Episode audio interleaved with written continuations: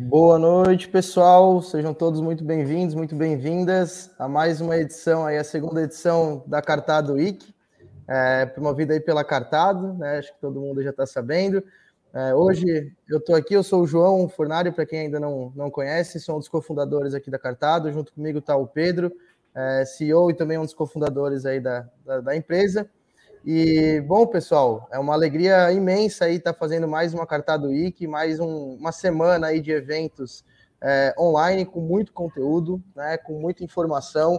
Dessa vez a gente conseguiu é, trazer Bom, bastante gente, pessoas. Gente, acredito que o João deu uma travada. É... João, tá ouvindo? Opa, eu te escuto, Pedro. Você me escuta? Tá. Sim. É, aparentemente deu uma travada aí. É... Bom, mas eu vou, vou fazer a, a, introdução aqui também, tá? Primeiramente, obrigado, João, por, por ter feito a introdução. É, pessoal, muito boa noite, muito obrigado por estarem é, aqui conosco, tá? É, é sempre um, um, um, friozinho na, na barriga aí estar fazendo essa, essa introdução para vocês. É um marco bastante especial, está promovendo aí a, a segunda do cartado, a segunda cartado week, desculpe. E, bom, a partir daqui, gente, a gente trouxe primeiro uma, uma breve apresentação institucional para contar um pouco aí da motivação né, desse evento e contar um pouco para vocês aí do que, que a gente vai estar tá vendo nos próximos dias. Beleza? É, vou só colocar a apresentação aqui na tela e a gente já inicia. Muito bem. Pessoal, é, em cima dessa segunda edição da, da Cartado Week, é, a última a gente fez em 2021, né? E mais uma vez, ela é motivada por uma data, um momento bastante especial aqui para a gente da, da, empresa, que é o nosso aniversário, né? É, nessa semana, na, na sexta-feira, dia 30 de junho, a gente completa aí seis anos de vida, né? E, e seis anos de conquistas bastante relevantes aí para a empresa e acredito que para o mercado também. E, bom, queria trazer para vocês, assim, um, alguns pontos que, que nos motivam bastante dentro dessa jornada. É, gosto bastante de trazer essa, essa imagem que nos faz re, relembrar um pouco do, da nossa trajetória como um todo, né?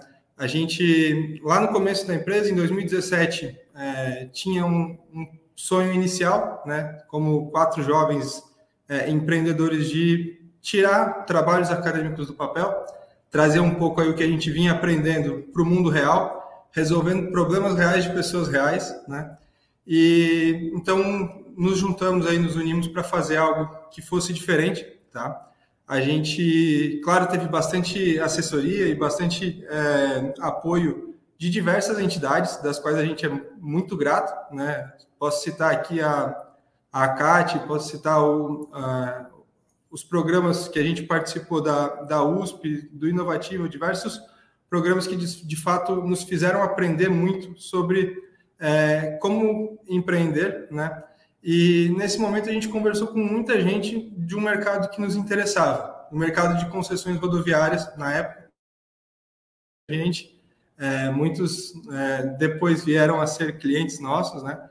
Com um objetivo específico. Antes de começar alguma coisa, a gente queria entender o dia a dia de quem estava na operação dos negócios. A gente queria entender quais eram os problemas que eles enfrentavam e com isso entender de que forma que a gente poderia melhorar é, o dia a dia né, de quem está atuando aí no, no setor de infraestrutura. Com isso a gente aprendeu muito, né? A gente de fato conseguiu entender é, algumas das dores e mirou em um ponto específico, né? Que era na gestão de ativos e serviços de campo, inicialmente do mercado de concessões rodoviárias e depois ampliando aí para o mercado de infraestrutura como um todo, certo? era é, é bastante legal que de lá para cá né, a gente evoluiu bastante, né? A gente é, como pessoas, como empreendedores, como profissionais, a gente é, saiu de quatro pessoas para mais de 40 pessoas trabalhando aí para fazer com que a gente consiga entregar cada dia mais valor para o mercado. De três usuários, né? Lembro bastante aí das, dos primeiros que acreditaram na gente, lá o James, o André Sup, e o Hilário Neppel, né, lá da, da Arteris, trouxeram aí um, um, acreditaram bastante nesse, nesse projeto, né? O, o Juarez também, que estava é, apoiando eles mais na gerência, né? Mas estava acompanhando todos esses resultados. Então foi muito legal ver que de três usuários lá na época, a gente passou para mais de 3 mil usuários hoje que utilizam essa ferramenta no dia a dia e, e enxergam resultados bastante positivos com ela. E dia após dia a gente tenta é, e, e, trabalha o máximo possível aí para ser cada vez mais representativo.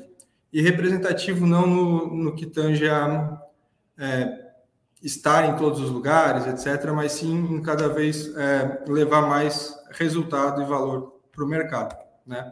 Nosso sonho, que lá atrás era tirar trabalhos do, né, da academia e levar para problemas reais, hoje é, é, um sonho de ser referência, ser de fato assim top of mind para quem pensa em plataformas de gestão de ativos e serviços de campo no mercado de infraestrutura, né? E aqui a gente adiciona uma pitada muito legal, né?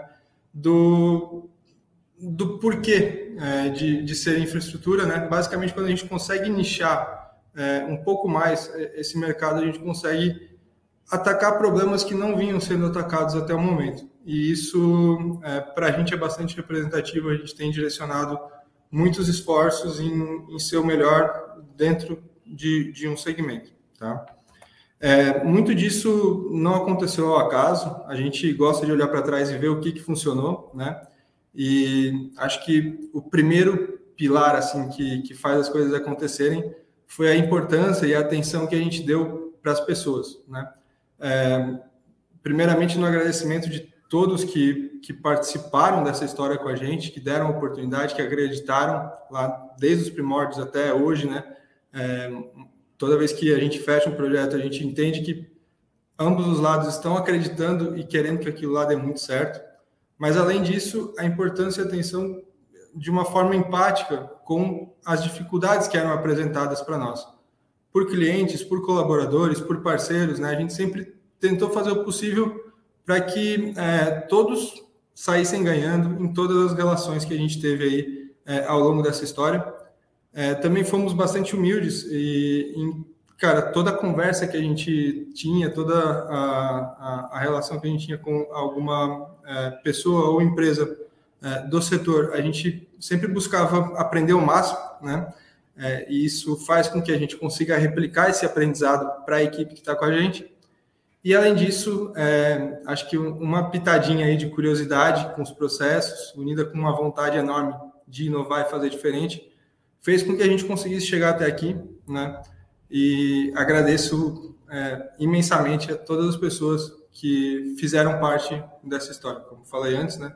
Acho que é, é fundamental a gente é, agradecer aí todo mundo, colaboradores, parceiros, é, clientes, mentores, é, todas as pessoas aí que, que contribuíram é, com essa jornada. A gente vê que as pessoas também cresceram muito né, nesse, nesse processo e ficam felizes em ver a gente onde estamos. É, também, como empresa de tecnologia, é importante da gente frisar né, o, o norte, a direção que a gente está tomando. E acredito que hoje, assim, quando a gente olha para esse sonho grande, né, a gente entende que precisa melhorar é, da forma que for possível, né, a metodologia de gestão de ativos e, e serviços de campo das empresas de infraestrutura, ajudando em processos, em análises, em facilitações aí para a tomada de decisão, aplicando uma metodologia que a gente é, vem apresentando para o mercado, né, de que desde o cadastro do ativo até o momento de fazer manutenções, a gente tem o processo todo digitalizado, de ponta a ponta, né? É, trazendo de fato cada passo né, do, do processo do cliente. A gente tenta entender o que, que a gente consegue absorver deles e também o que, que eles conseguem absorver da gente para cada vez direcionar mais é, o mercado para uma manutenção preditiva. Né? Já comentamos em outros webinars, mas é essa questão de manutenção preditiva, modelos de desempenho são coisas que já existiram em outros mercados e que estão sendo trazidos para a infraestrutura agora e a gente fica muito feliz em poder fazer parte dessa transformação. Né? É, entendemos que para movimentar o mercado a gente vai estar sempre baseado em três pilares, né? É, o primeiro pilar é de educação, que a gente trabalha bem forte com o Educartado, né? Tentando auxiliar na capacitação de profissionais é, para o mercado de forma estruturada, né? É, a gente tenta trazer aí webinars todas as, as, semanas, a gente tem muita novidade ainda para lançar é, nos, nos, próximos meses, próximos anos, de coisas cada vez mais é, interessantes para que existam profissionais capacitados e cada vez pensando mais em como usar dados no dia a dia é, dentro do segmento de infraestrutura. Outro ponto é a colaboração, né? fomentar, assim como a gente fomenta internamente a colaboração entre nós e com os nossos clientes, a gente entende que a gente também pode fomentar a colaboração entre os entes né, das, é, que, estão atuando aí nesse mercado, né? Concessões, prestadores de serviço, é, órgãos reguladores, né? Para que todo mundo trabalhe de forma integrada, é, conectada e que colabore para o processo evoluir. Claro que para isso, né, tentando aplicar o máximo de tecnologia, a gente de fato atua diariamente aí para é, conseguir desenvolver novas funcionalidades e novas parcerias que levem mais valor para o mercado. Tá? Então, é, esse, atuando nesses três pilares, a gente enxerga que cada vez mais a gente traz automação, a gente traz melhoria de processo, a gente traz é, análise de dados, a gente traz auxílio na tomada de decisão final para as pessoas que estão no mercado. E querendo ou não, esse é um mercado que movimenta muitos pilares socioeconômicos, né? A gente vai desde economia, né, é, nas concessões rodoviárias, no mercado de energia, no mercado de saneamento, até a, a, qualidade de vida e, em alguns casos, a própria vida de pessoas, né? Então, é algo que de fato nos, nos move bastante a estar tá investindo, a estar tá, é, querendo acordar e fazer a diferença, fazer parte desse processo de, de evolução aí do, do nosso país. Tá? É, aqui trazendo aí um pouco do cenário atual, né, a gente já conseguiu evoluir bastante e ficamos muito felizes com isso, né, dentro do mercado de é, obras, concessões é, rodoviárias, a gente já tem uma atuação bem forte, a gente já vem colocando o pezinho aí em outros segmentos de infraestrutura e nos próximos anos a tendência é que a gente evolua ainda mais, né. Entendemos que, de fato, estamos fazendo uma transformação dentro do mercado e ficamos bastante satisfeitos com isso, nos motiva bastante a fazer cada dia mais e convidamos vocês para fazer parte disso junto com a gente, agora com a carta do IC, que a gente vai falar um pouco mais sobre esse futuro da gestão de ativos. Né? Vão ser três dias intensos sobre como que a gente pode evoluir nesse, é, nessa gestão. E para que é melhor né, do que começar com é, o poder concedente, né? Falando um pouco aí das, das perspectivas e é, dos próximos passos da visão é, do poder concedente. A gente trouxe é, o Santi Ferri, aí da, da Artesp, a Larissa Wendling, da, da InfraSA, e duas pessoas é, muito queridas também da, do DR São Paulo, né, o Ananias e o Fugazato. Então, estaremos aí é, fazendo a, a, apresentação agora com o pessoal do, é, do nosso primeiro painel, painel de abertura, e que a gente está muito feliz aí em poder é, começar. O João vai conduzir o painel junto com vocês, tá? Mas eu vou estar aqui acompanhando é, junto com todos. Muito obrigado e espero que o evento seja muito proveitoso para todo mundo aí. É, com certeza para a gente é uma gratidão enorme é, poder estar é, trazendo esses assuntos aí para dentro do mercado. Você também faz a gestão de serviços de campo? Tem dificuldades para acompanhar as atividades e montar relatórios? Você não está sozinho nessa.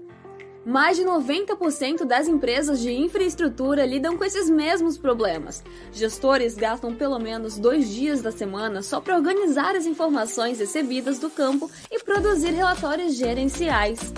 Por conta destes desafios, a Cartado atua diariamente para revolucionar a forma de gerenciar a infraestrutura. A plataforma conta com um aplicativo móvel para as equipes de campo e um sistema web para escritório. Com a nossa plataforma, você pode gerir 100% do processo de forma digital e economizar mais de 80% do tempo operacional. Graças ao aplicativo Cartado, você vai deixar de sofrer com registros não padronizados e descentralizados, ou até mesmo com a falta de informações. Com ele, equipes de campo terão uma rotina prática e sem burocracia, pois os formulários podem ser personalizados para atender a sua realidade. Utilizar a plataforma da Cartado é simples e intuitivo. O aplicativo funciona através de georreferenciamento e sem a necessidade de internet, pensado especialmente para equipes de campo. Com apenas um clique, todas as informações são transmitidas do app para o sistema web, gerando um histórico confiável e preciso. Dessa forma, sua equipe de escritório deixa de gastar tempo corrigindo informações e compilando dados, e pode investir em análise e planejamento. Isso porque com o sistema web você não perderá tempo montando relatórios, já que eles são emitidos de forma automática pela plataforma da Cartado. Além disso, você também pode acompanhar os serviços em tempo real, controlar a produção, analisar indicadores e mapas interativos, realizar análises preditivas de seus processos e muito mais. Nossa equipe trabalha com uma metodologia que torna fácil a adoção da plataforma. Trabalhamos de forma ativa para contribuir e desenvolver soluções que levem nossos parceiros a alcançar os seus objetivos. Com o cartado, tomar decisões assertivas será fácil. Assim você reduz custos, otimiza os processos e centraliza todas as informações em um único local. Contamos com mais de 3 mil usuários ativos, que já passaram de 5 milhões de registros digitais e estão revolucionando a infraestrutura em todas as regiões do Brasil. A Cartado atende diversos segmentos e tamanhos de empresa. Nossas transformações passam por rodovias, saneamento, energia, ferrovias, aeroportos, facilities e utilities e qualquer outro tipo de serviço de campo. Você está esperando o que para reduzir imprevistos, aumentar a segurança da sua operação e trabalhar com dados atualizados sobre seus ativos? Faça como as principais empresas do setor e transforme a infraestrutura. Acesse cartado.com.br para saber mais.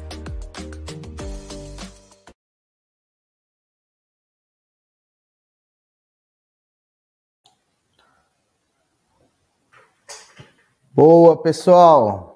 Boa noite aí agora a todos, a todas. É, Pedro, obrigado aí por ter feito essa abertura da Cartado Week. É, e vamos então iniciar agora com o primeiro painel, certo, pessoal? É, como o Pedro comentou, hoje a gente vai abrir aí, né? Vamos iniciar o evento é, com o poder concedente, né? Então a gente está aí com representantes da Artesp, da NTT, né? O melhor da InfraSA, né, Larissa? Aí com o pessoal do DR, o Ananias Júnior, o Fusaro. E, bom, eu queria só fazer antes, tá, pessoal, aí uma, é, um pedido, tá? A gente sempre gosta de fazer os nossos eventos, os nossos webinários, os nossos conteúdos de uma forma colaborativa.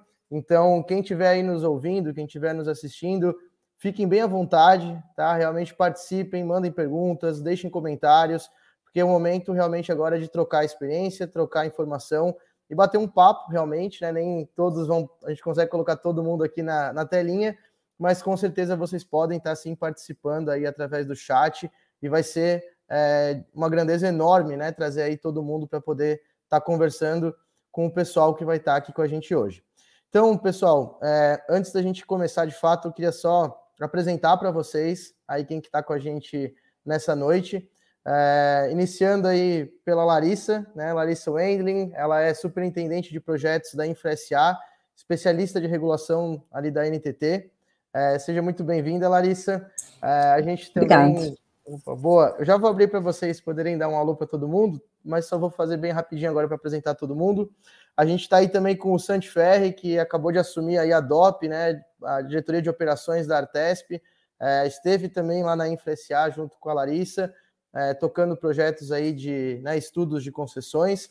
E a gente também está com o Ananias e com o Fusaro, aí do DR de São Paulo. O Ananias é coordenador de engenharia, já trabalhou também no setor privado, né, no Grupo Arteres, e o Fusaro, como coordenador aí de geoprocessamento do DR de São Paulo, é, tem um currículo fantástico, né, Fusaro? Já participou até de, de comissão de estudos segurança viária, já foi membro de, de comissões aí de sinalização horizontal, é, horizontal e vertical da IBNT, já participou de grupo de trabalho do Enatran, então com certeza aí, pessoal, a gente está com, com pessoas de um amplo conhecimento, com muita experiência aí é, no setor de infraestrutura rodoviária, e com certeza todo mundo vai conseguir nos ajudar. Então, é, Santi, Fusara, Ananias, Larissa, sejam todos aí muito bem-vindos. E se quiserem só dar um, um alô pessoal para poder a gente começar aí a, o nosso painel. Quem quiser dar uma boa noite para todo mundo, quem quiser iniciar, fica à vontade. Eu sugiro as mulheres primeiro. Né? Então, Só tem uma. Pois é. Vamos lá. Boa noite, pessoal. É, inicialmente agradeço aí o convite de participação desse evento.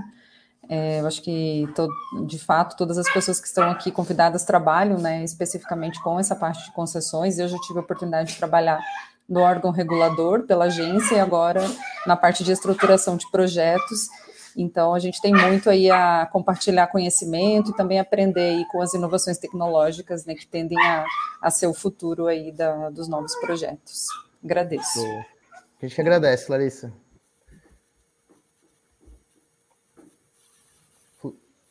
Acho que agora, pela. Ficamos no impasse aí. Eu sugiro o Santi e o Fusado. Vai lá, Santi, por favor.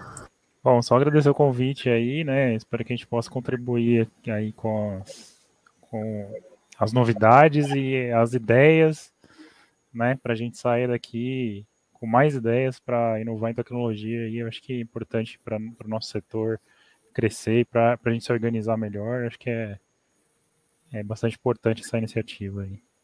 Legal, Legal. boa. Fusário, se quiser se apresentar aí também, dá uma boa noite, pessoal. Boa noite, gente. Obrigado pelo, pelo convite. É um prazer estar aqui com vocês. Acho que todos nós temos muito que aprender e é sempre importante a gente saber o que está acontecendo, as tecnologias, as novidades, e estar antenado com aquilo que está tá se passando. Vamos, vamos estar juntos aí hoje. Boa. Ananias, sobrou você agora. Sou o mais novo aqui, né?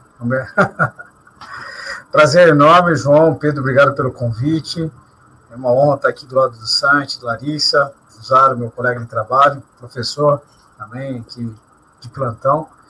E acho que o tema é assim mais do que relevante, né? Falar sobre tecnologia, é, é, coleta, armazenamento de dados, transformação, processamento de dados, do que de fato está acontecendo lá na ponta, na operação, olhando para o negócio, voltado para o negócio, seja, e quando digo negócio, operação de, de, do negócio rodovia, né? Então, assim, temos um, temos um, um grande caminho ainda para avançar. Acho que tem um, é um campo enorme, acho que é super oportuno. Acho que a gente vai sair daqui todo mundo um pouco mais ansioso para ir lá e tomar posse do que o mercado tem de tecnologia e está tá à disposição eu acho que vai ser, muito, vai, vai ser bem legal e oportuno, não tem a menor dúvida. Boa, boa. Show, pessoal. Então, vamos iniciar aí. É, lembrando, tá? É, Para que todo mundo, se quiser, aí deixar uma curtida aí no, no, no canal do YouTube, é, se inscrever no nosso canal para depois poder estar acompanhando amanhã e depois de amanhã a gente vai ter mais eventos aí é, da Cartado que A gente está sempre tentando trazer aí conteúdos relevantes para o setor. Então, quanto mais pessoas estiverem acompanhando, mais disseminada vai ser essa informação. E, de novo, né, vou reforçar aí aos poucos. É, lembre de deixar suas perguntas, de deixar aí os seus comentários para participarem junto com a gente.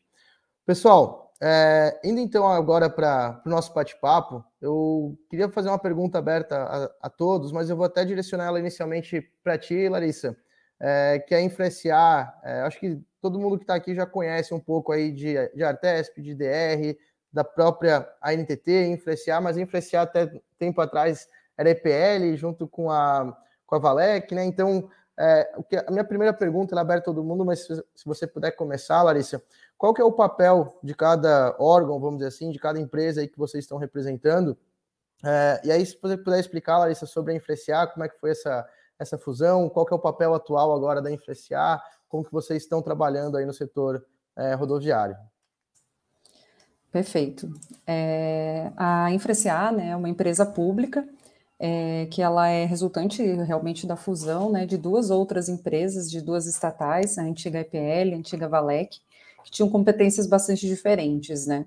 A Valec era uma empresa mais é, focada na, na construção de obras públicas relacionadas à ferrovia né, e a gestão desses ativos, e a EPL era uma estruturadora de projetos. Então, a infra, hoje, mais especificamente, né, a, a Superintendência de Projetos de Rodovias, na qual estou representando aqui hoje, ela é responsável por toda a elaboração de estudos de curto, médio, longo prazo, que são necessários para o desenvolvimento né, das estratégias logísticas, socioambientais de expansão da infraestrutura. A SUROD, né, que a, hoje a gente tem dentro da diretoria de planejamento, uma, uma superintendência para todos os modais, né, tanto rodoviários como ferroviários, aquaviários e aeroportuários, e também toda a parte de planejamento a longo prazo, que é o mais conhecido como PNL, né. Então, a gente é responsável por toda a estruturação técnica, jurídico-regulatória, econômico-financeira ambiental de todos os projetos de concessões de rodovias. É, e todas nessas, premissas a gente precisa implementar desde a política pública, que é formulada né, pelo Ministério da, dos Transportes, e promover toda a estruturação, desde os estudos de levantamento de campo, estudos de tráfego, dimensionamento das obras de capacidade, intervenções, operação, para promover um serviço adequado ao usuário, né, com a, tentando levar em consideração a premissa da modicidade tarifária e todas as inovações tecnológicas né, que o mercado vem implementando. Então, hoje, basicamente, é essa a função da infra, né, mais, mais especificamente da Superintendência de Rodovias. Poxa, show de bola. E, bom, antes de eu passar aí para o restante do pessoal, eu já vou emendar numa, numa segunda pergunta. E aí, é, Ananias, Fusaro, Santos, se vocês quiserem responder a primeira e a segunda juntas, acho que vai, vai ficar mais, mais interessante até para quem está tá assistindo e nos ouvindo. Mas, Larissa, e aí pensando, né, você explicou agora o papel da, da infra, né, é, e quais são os planos agora é, da infra, desde que ela né, fez essa fusão, essa fusão? É, quais são os planos aí para esse ano, para os próximos anos, é, vai sair mais concessão, não vai, né, acho que o pessoal gosta bastante de saber isso, Onde que estão aí os objetivos de vocês é, nesses próximos anos? É, vai sair projeto e muitos. Atualmente a gente está estruturando uma, estamos com uma carteira de 24 projetos de trechos rodoviários, somando aproximadamente 18 mil quilômetros né, de rodovias, é, e uma estimativa aí de pelo menos 300 bilhões de, de CAPEX é, divididos entre obras, sistemas e operação, né?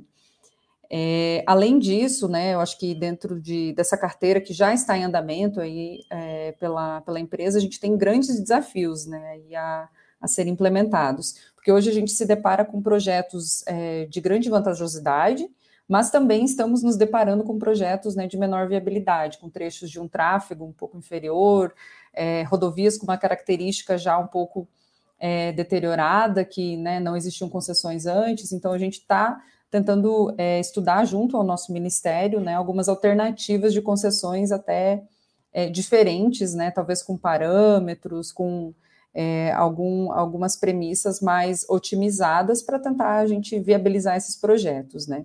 Outro desafio grande que a gente tem é, é também as inovações tecnológicas, como é um é dos temas aqui hoje, é, que é a implementação de cobrança automática de pedágio, então isso influencia também é, em outras ponderações dos estudos técnicos, essa já é uma, uma diretriz né, que a gente precisa implementar, então isso envolve é, todo um conhecimento diferenciado do tráfego, um conhecimento diferenciado da, de tecnologia, né, que, que tende a, a vir no mercado, também é um, então é um dos grandes desafios que a gente tem, tem trazido. E uma terceira possível frente, né, de concessões que é, que a gente tenta, que o Ministério está avaliando, junto com a NTT e junto com a Infra, da gente tentar promover alguma, alguns trechos né, com é, apenas concessão de manutenção, alguns trechos com operação simplificada, né? Então, é uma, é uma variedade muito grande de trechos que estão em fase de estudo e todos apresentam né, características que, é, diferentes que vão ensejar aí algumas soluções é, criativas e inovadoras. Então, é, eu vejo isso como um, um desafio enorme né, para a nossa, nossa área técnica. Hoje a gente tem uma equipe técnica muito bem qualificada dentro do time, mas pelo volume, pelo nível né, de soluções é, inovadoras que a gente vai precisar implementar, eu, eu acredito que seja é, desafiador, mas com certeza a gente visa aí agregar e, e tentar viabilizar muitos novos projetos. Poxa, interessante. Tem bastante coisa realmente aí, né, nível federal para sair, então os desafios realmente são grandes, mas com certeza acho que o pessoal aí da infra está bem capacitado para conduzir. Legal. É, Santi, se você quiser trazer também um pouco aí, acabou de, de entrar na, na Artesp, né? Acho que deve estar tá tudo muito, muito recente para você também. Mas se você conseguir trazer um pouco aí de uma forma mais geral, qual que é o papel da Artesp é, e quais são os planos aí que vocês têm, é, se, já tiver por dentro, né? Claro, mas quais são os planos aí é, para o estado de São Paulo em quesito de, de concessões e, e tudo mais? Bom, é, apesar de eu estar tá, tá entrando agora, na verdade estou voltando, né? Porque eu fiquei no federal três anos e pouco e agora agora estou voltando para a Artesp, a Artesp eu sou concursado aqui dentro. É, e, e, assim, né, mudou um pouco o cenário, porque, né, assim, a gente, a, né, mudança às vezes de governo também tem as diretrizes é, um pouco diferenciadas, mas enfim, é, a, né, o, o, governo atual ele tem um plano aí de, de fazer algumas concessões. Acho que o, o primeiro que está para sair em audiência pública é o Litoral Paulista, né? Que é um trecho que já foi é, em, outras, em outras oportunidades já, já tentaram licitar, mas dessa vez ele vai ser é, vai ser um pouco diferenciado porque o sistema todo vai, vai, vai contar com free flow, então não tem mais praça de, de pedágio física. É, então, né, e, e, aí vai, tem toda uma característica ali que, que, que vamos dizer, além disso vai ser PPP, né? Então o dinheiro, o governo vai aportar uma parte da, do dinheiro para complementar as obras que vão ser necessárias em todo o trecho, etc. É, fora isso, tem, tem algumas é, concessões que estão vencendo da primeira etapa, né? Tipo a Renovias, a Via Oeste, e, e, então o estudo já está sendo iniciado, os estudos estão sendo iniciados agora né? Eles levam aí um ano e meio, dois anos para serem concluídos, enfim. É, então, é, já está saindo, esse, esses estudos estão iniciando, né, agora. É, além disso, tem também o, o pessoal da secretaria está fazendo um, estudo de pré-viabilidade, que é um antes do EVTE, né? É, pré-pré-viabilidade ali, só para ver é, o, restante da malha ali, o que, que dá para o que, que dá para é, separar em lotes de concessão e tal, de repente o que seria viável, né, listar alguma coisa ali. É, assim, aí dentro da Artesp, né, a gente tem, a gente, né, desde que eu, que eu, que eu saí e agora estou voltando, a gente sempre teve uma ideia também de, de, de investir um pouco mais em tecnologia para justamente ter, é, ter os dados em tempo real aqui dentro, né, fazer uma fiscalização mais efetiva, e, e, né, e esse até depender um pouco menos de ir para o campo, sabe, aquele trabalho manual que antigamente era feito, porque hoje a gente tem muita tecnologia, então, é, por que não utilizar, né, as nossas, os nossos projetos aqui de, é, sei lá, desde 2017, mais ou menos, é, a gente sempre está é, prevendo o CFTV com, com né, com detecção automática de incidentes, por que não implementar a inteligência artificial para poder te, detectar uh, os elementos, né, o, o, os problemas, eventuais problemas, ocorrências, uh, fazer contagem de tráfego, né, pesquisa OD, PD, porque não né, utilizar, utilizar a tecnologia para uma infraestrutura que a gente já tem uh, instalada, né, vamos dizer assim. E ao, e ao, mesmo tempo também, à medida que a gente puder atualizar os, os por exemplo, os lotes aí da segunda etapa, né, em termos de tecnologia, para que, que seja também é, implementado lá, a gente também vai tentar implementar isso. Eu acho que depende de oportunidades e tal, uh, né? Mas porque o contrato andando é um pouco mais difícil, mas de, de qualquer forma uh, a gente vai tentar, né? né? Tendo oportunidade, a gente, a gente vai uh, investir um pouco nisso. Então, acho que eu pulei a primeira pergunta, né?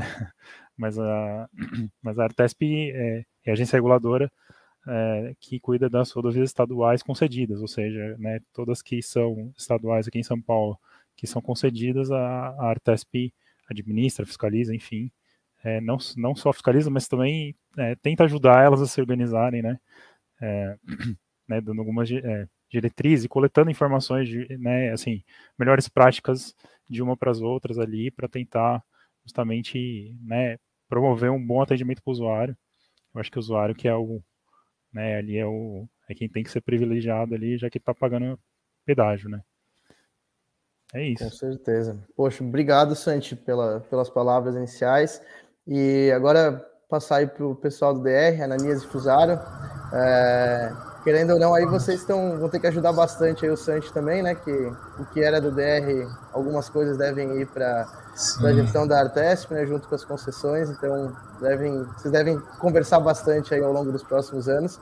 Mas deixar aí para vocês agora comentarem um pouco sobre o DR, né? Qual que é o papel uhum. do DR aí em relação à infraestrutura, para a gestão de ativos e quais são os planos de vocês aí para o é. futuro.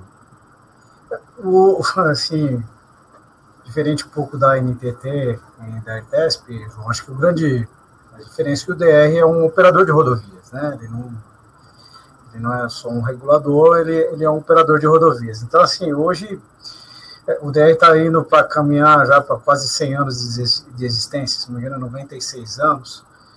É uma autarquia com um papel relevante aí de nível nacional, não só no estado de São Paulo.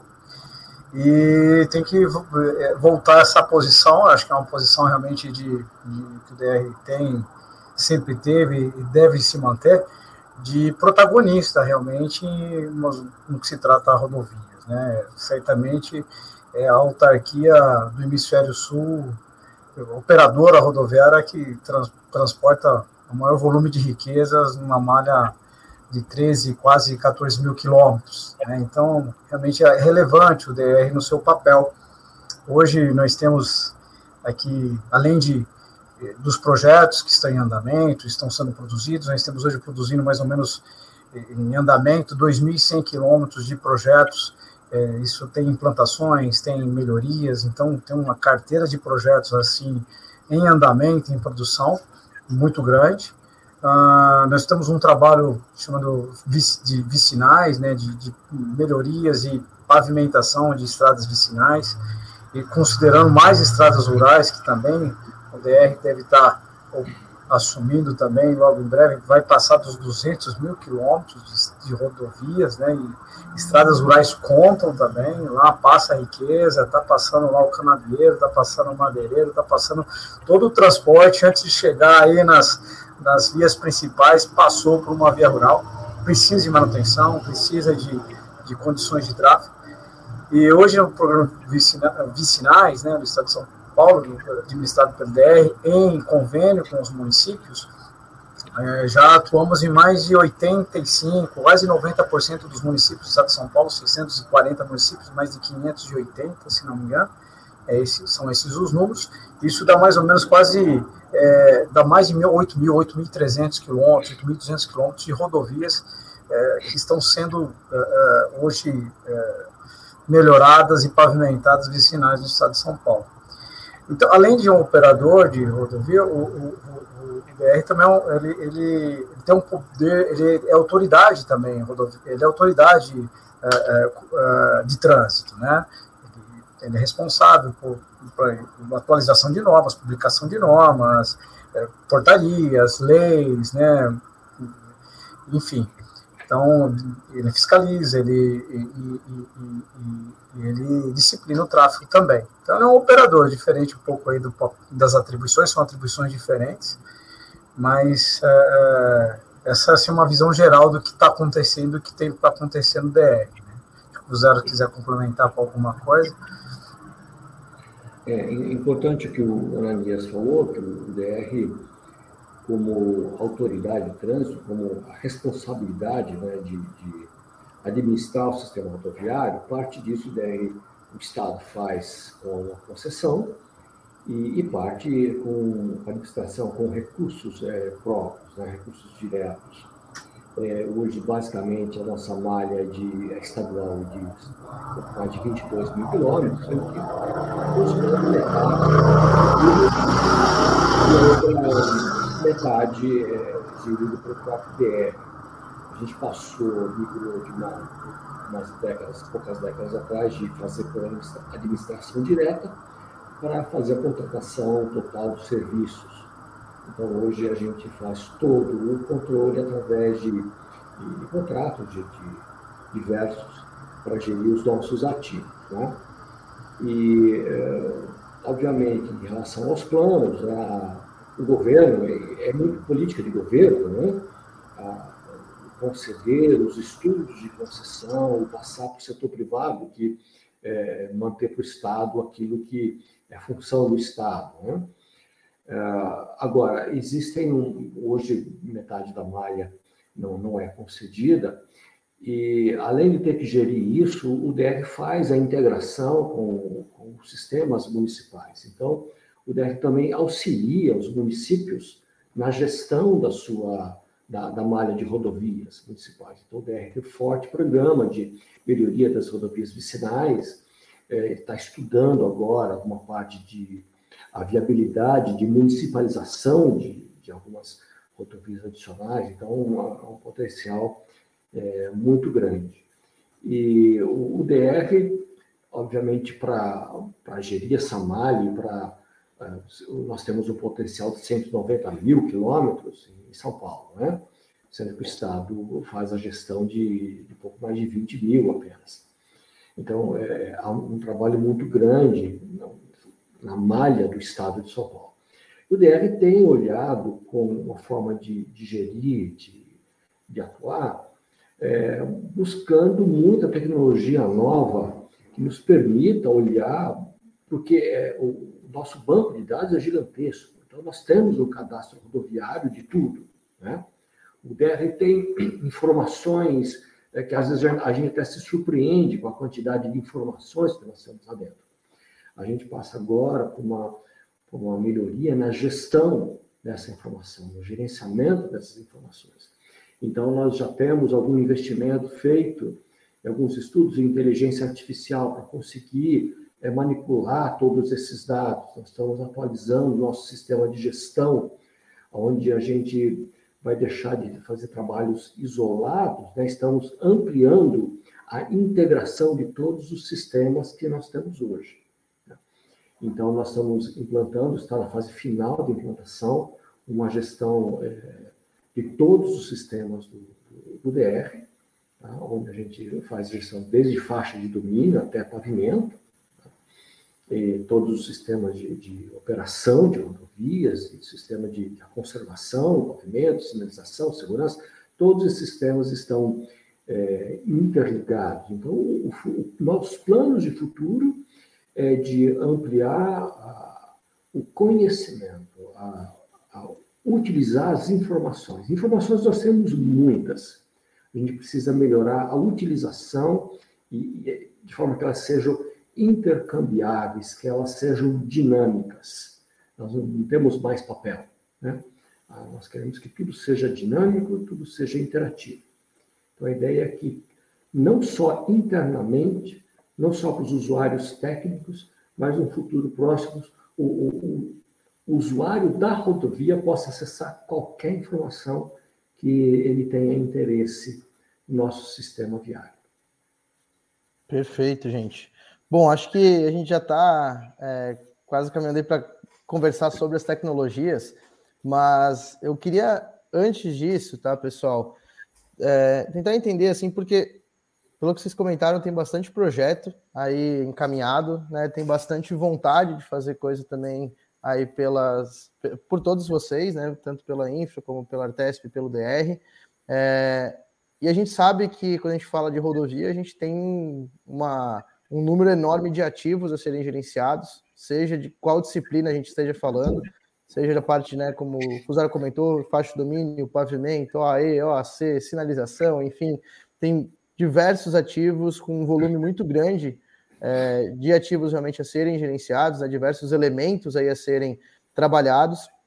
E antes da gente ir para a parte de tecnologia de fato, eu queria entender um pouco o que, que vocês entendem como gestão de ativos, que para vocês é de fato uma gestão de ativos eficiente, é, e onde que vocês entendem que a manutenção, e até vou trazer, é, antes de passar de fato a palavra para vocês, é, a cartada ela tem batido cada vez mais na tecla da manutenção 4.0. Né? A gente vê a manutenção 4.0 é, não ser só um nome bonito na indústria, né? na indústria ela de fato funciona, ela de fato acontece, onde já se trabalham com manutenções é, preditivas, né? nem é mais a manutenção preventiva, é a manutenção preditiva, com uma análise de dados bastante grande.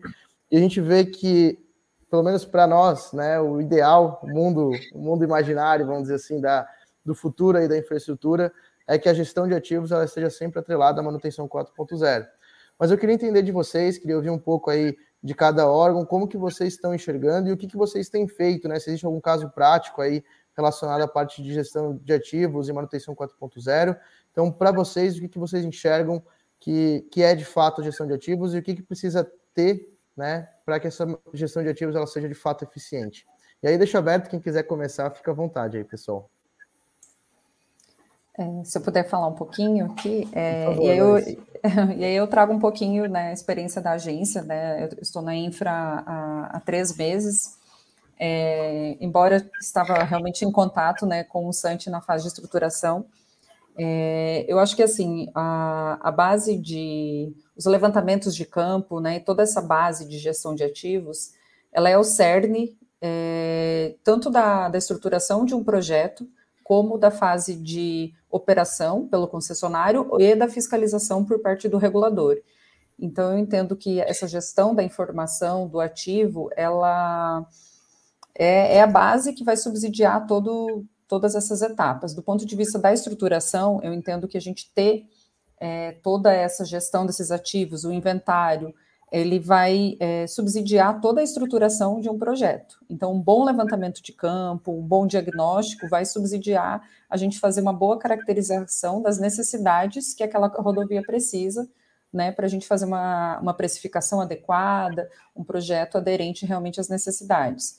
Do ponto de vista da, do concessionário, é, ter essa gestão de ativos, eu entendo que pode é, contribuir, é, trazendo muito mais eficiência né, e assertividade às intervenções que vão ser realizadas, porque você vai ter um diagnóstico é, mais atualizado, mais é, é, digitalizado do ponto de vista, né, você ter essa informação sistematizada, você consegue fazer todo esse acompanhamento de uma forma mais célere, é, além de você poder adotar ações mais preditivas, né, ao invés de você só detectar que precisa de uma intervenção emergencial quando o problema acontece, né, então, alguns sistemas, eles conseguem fazer todo esse planejamento, monitoramento é, e previsibilidade, né, da, das intervenções.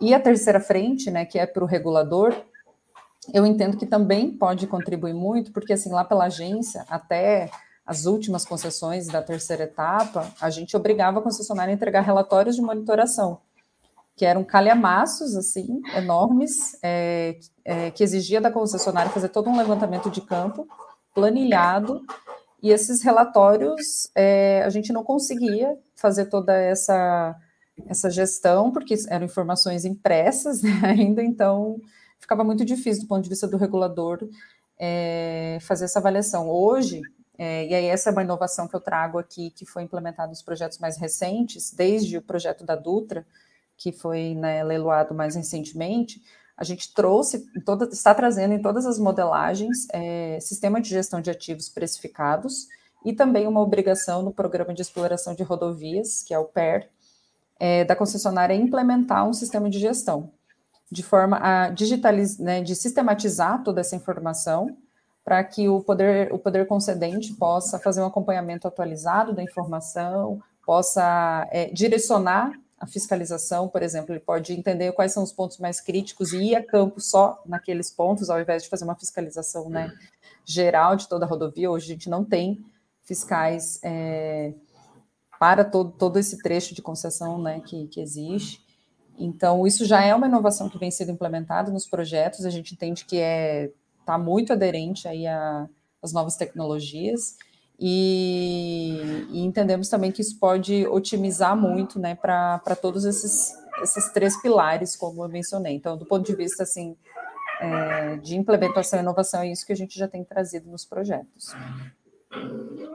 Bacana, Larissa. É, até, é, acho que esse sistema que você comentou é o SIGACO, né? que a, que a NTT está demandando Isso, agora. Né? Sistema né? de gestão de ativos. De é, ativos né? é, o sigla é SIGACO. E aí ele exige Legal. para todas as disciplinas, tanto de pavimento, obra de arte especial, sinalização, tec, é, itens de ITS, então ele é bastante global, assim. Uhum. Poxa, bacana, legal.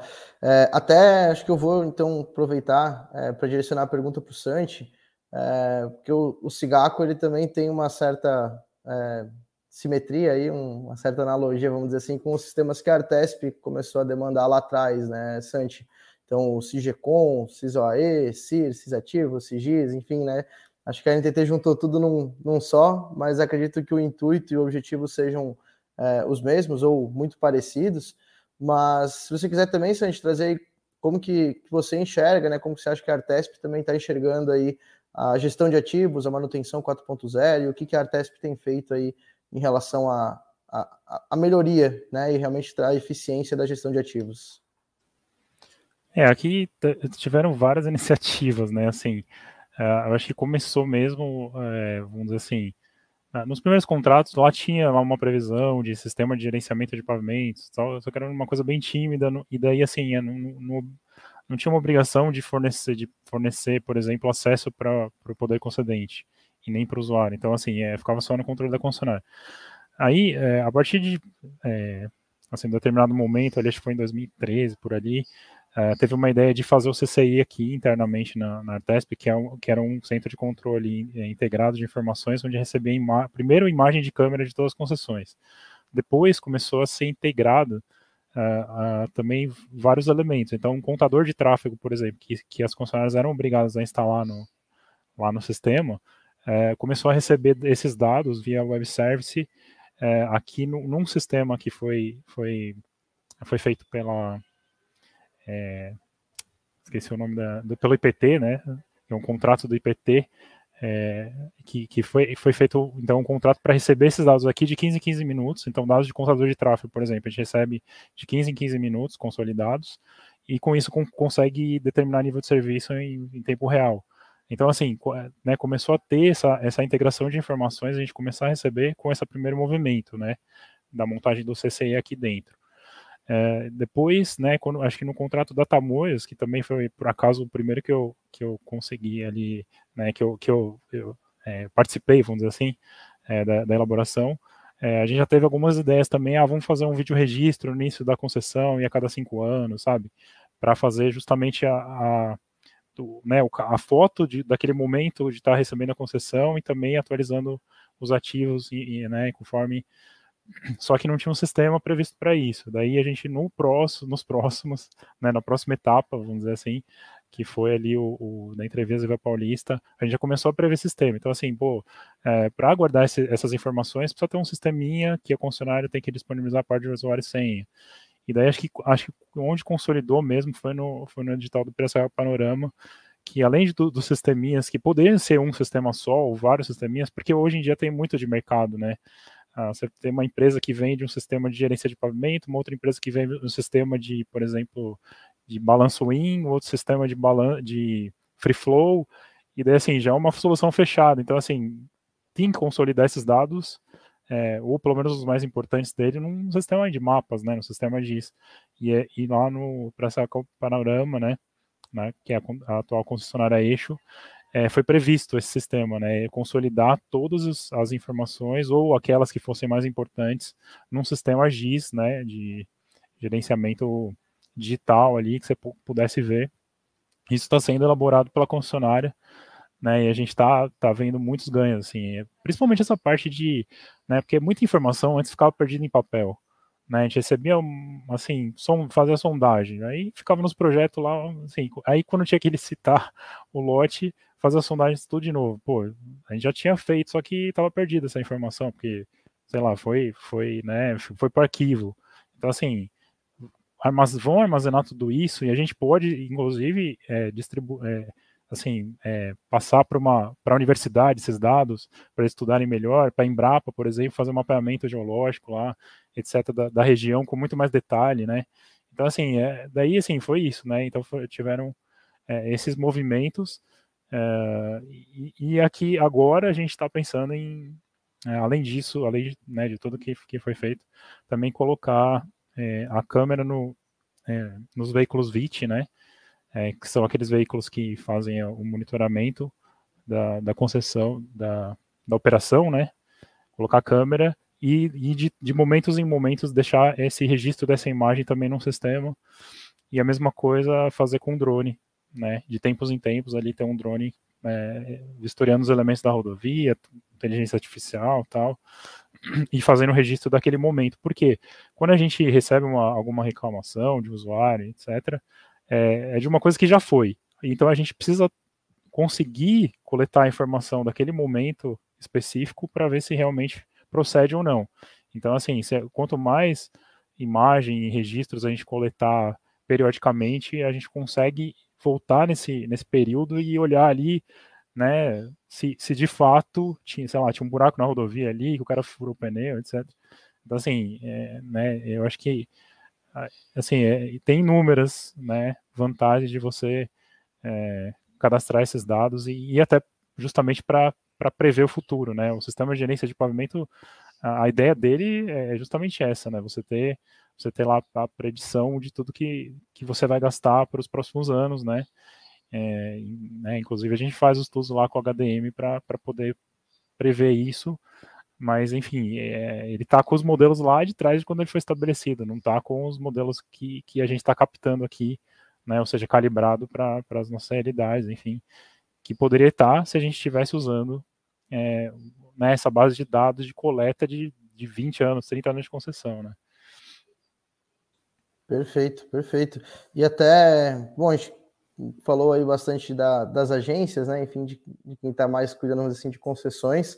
E eu sei que no DR, né? Vocês fazem também, obviamente, a gestão, mas vocês não executam, vamos dizer assim, o serviço, mas vocês é quem elaboram os projetos, ajudam e contratam quem vai estar tá executando de fato ali os serviços, né? É, Fusário e Ananias, para vocês, né? Qual que é a visão aí de vocês em relação a gestão de ativos 4.0, o que, que para vocês precisa estar tá acontecendo aí no DR ou já está acontecendo é, para a gente poder chegar aí nesse, nesse conceito, não, deixar de ser um conceito e começar a ser realidade, né? Eu, vou fazer a vez um pouco, Fusaro, aí eu vou passar por, por Fusaro da passar o laço. Mas assim, é, é, é, um assunto que eu gosto muito. A Larissa e o Santi falaram é, com bastante propriedade, é, o, o, concessão já, já é um trintão no Brasil, concessão rodoviária e operação de rodovias, né? Ele já é um trintão, tem a minha idade. Mas é, esses, o backlog de concessão é, mudou. Ele começou com grandes empreiteiras e hoje o backlog é investidor na veia, né? Então, vou falar um pouquinho do, do cenário e depois chegar no DR. Então, a monitoração de ativo que passou de uma obrigação contratual é, ele evoluiu para uma necessidade de negócio. Né? É, monitoração evoluiu de uma obrigação contratual para ser uma necessidade para gerenciamento desse ativo. Você precisa gerenciar esse ativo. Para isso, você precisa ter um diagnóstico, você precisa ter inventário, você precisa entender como ele performa, como ele se comporta, né, qual a sua vida útil, qual o melhor momento de trocar, substituir ou operar, né? entender as curvas de manutenção, nós, né, quando pensamos em rodovia, nós, ah, vai para pavimento obras de arte. Não, existem outros elementos lá, elementos de proteção e segurança, sinalização vertical e horizontal, faixa de domínio, eh, sistemas elétricos, edificações, e tudo isso, o, OPEX ele é muito relevante.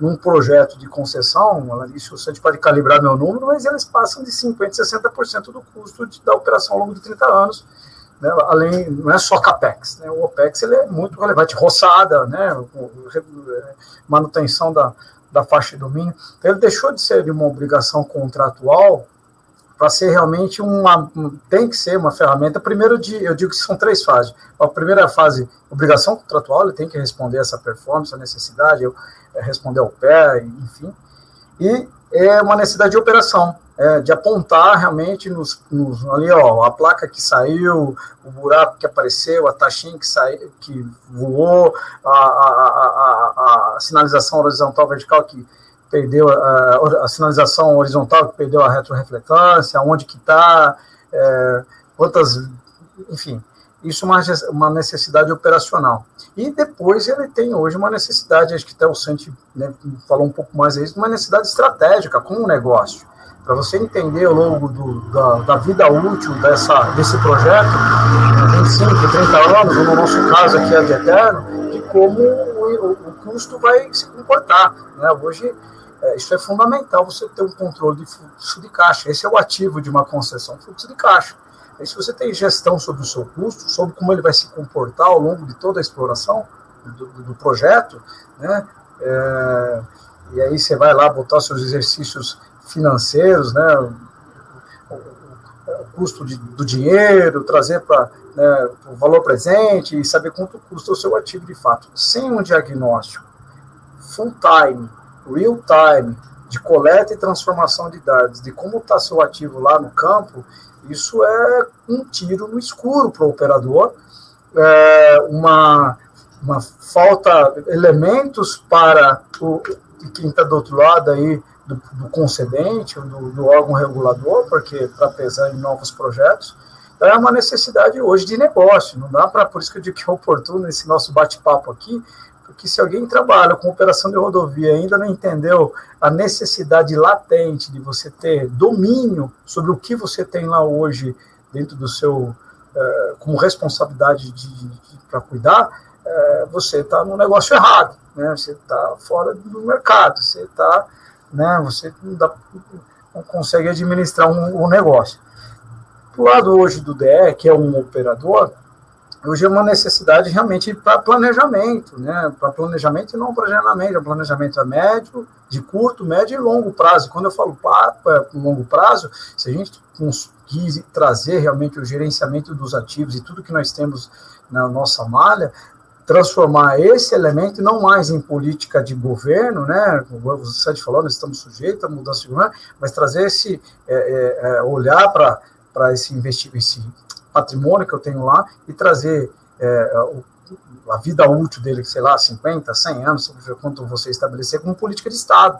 Né? Você saber que o planejamento, o os orçamentos plurianuais, enfim, é, e a, a, a, os recursos que devem ser destinados para a autarquia, pensando realmente um, um plano de, de, de, não mais de governo, mas um, uma estratégia de Estado, né? De como isso vai ser cuidado ao longo do tempo. É, acho que é isso. Eu é, queria... Excelente, Ananias. Fusaro, se quiser complementar, fica à vontade aí. É, assim, é interessante, né? Porque a gente fala de, de, é, de obrigações, de, de, negócios, é muito, muito interessante isso, como a gente tem o setor privado envolvido, né? Mas é, a gente precisa sempre olhar é, que o setor público ele tem um olhar ligeiramente é, é, distinto, porque a, a, nossa obrigação é a obrigação de servir a população, é a obrigação de usar da melhor forma o recurso público, o dinheiro público, que é o, que é o dinheiro mais fiscalizado que nós temos hoje. Né? Todo mundo fiscaliza o dinheiro público. Né? É o, o órgão internamente, a, a secretaria, o governo, o, o, Tribunal de Contas, a imprensa, o público, todo mundo fiscaliza o dinheiro público. Então a gente tem que dar conta de fazer um bom uso, até porque os recursos públicos são disputados, né? O que vai para onde? Então a gente tem que ter boas justificativas, tem que usar adequadamente, de forma eficaz, os, os recursos públicos, né? Agora, além da gente é, gerir todo, todo o patrimônio, porque veja, é um patrimônio gigantesco que nós temos. Né? Então, hoje, nós é, tratamos basicamente por especializações. Então, alguém gerencia o pavimento, alguém gerencia as obras de arte, alguém gerencia a parte de segurança e sinalização das vias, alguém gerencia operação. Né? O que nós estamos fazendo, hoje está se gerenciando fauna, né? controle de fauna. Então, o que nós estamos caminhando hoje é para uma, uma, uma, integração íntima de todos esses programas, de forma que eles não sejam, apesar de especializados, não sejam isolados. Que eles trabalhem de uma forma conjunta, onde se forneça, é, se busque dados do nosso cadastro e haja uma, uma troca de informações, né, para que todo mundo saiba o que está acontecendo. É, agora, nós acrescentamos a isso a gestão de, ativos, algo que vai além de manter o próprio, de manter o, mobiliário urbano, de manter aquilo que é, é, é, faz parte da infraestrutura, que é especialmente manter a, a, a integridade do usuário, a segurança do usuário. Então, a preocupação não só de manter a via, mas manter a via de uma forma que ela seja útil para garantir maior segurança e fluidez para os usuários. Não só fluidez, mas fluidez e segurança para os usuários. Não adianta eu ter uma coisa perfeita e, e que não, seja segura para os usuários. Né? Então, essa é a grande preocupação que nós temos hoje, e nós estamos aí, entre o DR como órgão, como autoridade de trânsito, né? É, pensando nesses assuntos, nós estamos agora soltando nesse mês, na virada do mês, é, algumas atualizações de normas, atualizações dos nossos manuais de, de sinalização e vamos lançar agora um, um, manual de segurança viária, fruto de uma longa pesquisa, de uma ampla pesquisa, onde a gente é, é junta nesse material o estado da arte da segurança viária que há de melhor publicado no mundo, para servir à comunidade um parâmetro de como eu posso atacar, juntar os meus ativos de forma que eles conjuntamente sejam seguros para os usuários. Porque às vezes elementos isoladamente são ótimos, mas na hora que você junta diversos elementos lado a lado, eles podem não ser tão bons. Então, a gente tem que trabalhar nesse conjunto das aplicações. Então, não só o estado deles, mas a atuação deles em conjunto no tráfego rodoviário. Esse é o, é o ponto que nós estamos atuando fortemente nesse, nesse momento. Legal. Interessante deve ter comentado isso, Fusaro, que é, linka com o que a Larissa, o Santi e a Ananias comentaram, né? Que realmente ter um banco de dados estruturado disso, até como o Santi comentou ali, que a Artesp hoje demanda do SIGIS, a Larissa comentou do SIGACO, né, que o SIGACO também tem a questão de, de disponibilizar as informações em mapa, até, Fusaro, você é coordenador da parte de geoprocessamento, né, uhum. é, como que a gente pode ter um banco de dados estruturado, organizado, de forma que consigam vincular e linkar todos os ativos, as ocorrências que ocorrem nesses ativos, é, as uhum. intervenções que são feitas para melhorar os mesmos, né? Então, Realmente acho que esse é um desafio aí é, que a gente tem na infraestrutura, diferente da indústria, que todos os elementos eles estão espalhados, mas por mais que eles estejam espalhados, eles se conversam. Né? Então, Sim. às vezes, na indústria, a gente tem cada maquinário é um ativo e a gente consegue, posso estar falando bobagem aqui, mas consegue tratar de uma forma um pouco mais isolada né, do que a gente pode estar tratando de fato na infraestrutura, principalmente na infraestrutura rodoviária, né, que é, às vezes, uma, a falta de uma placa no quilômetro de trás pode gerar é, um acidente, pode gerar um problema lá na, no quilômetro da frente. Né? Então, realmente, acho que esse é um grande desafio para a gente poder ter, de fato, a gestão de ativos e a manutenção 4.0 na infraestrutura rodoviária. Pessoal, uhum.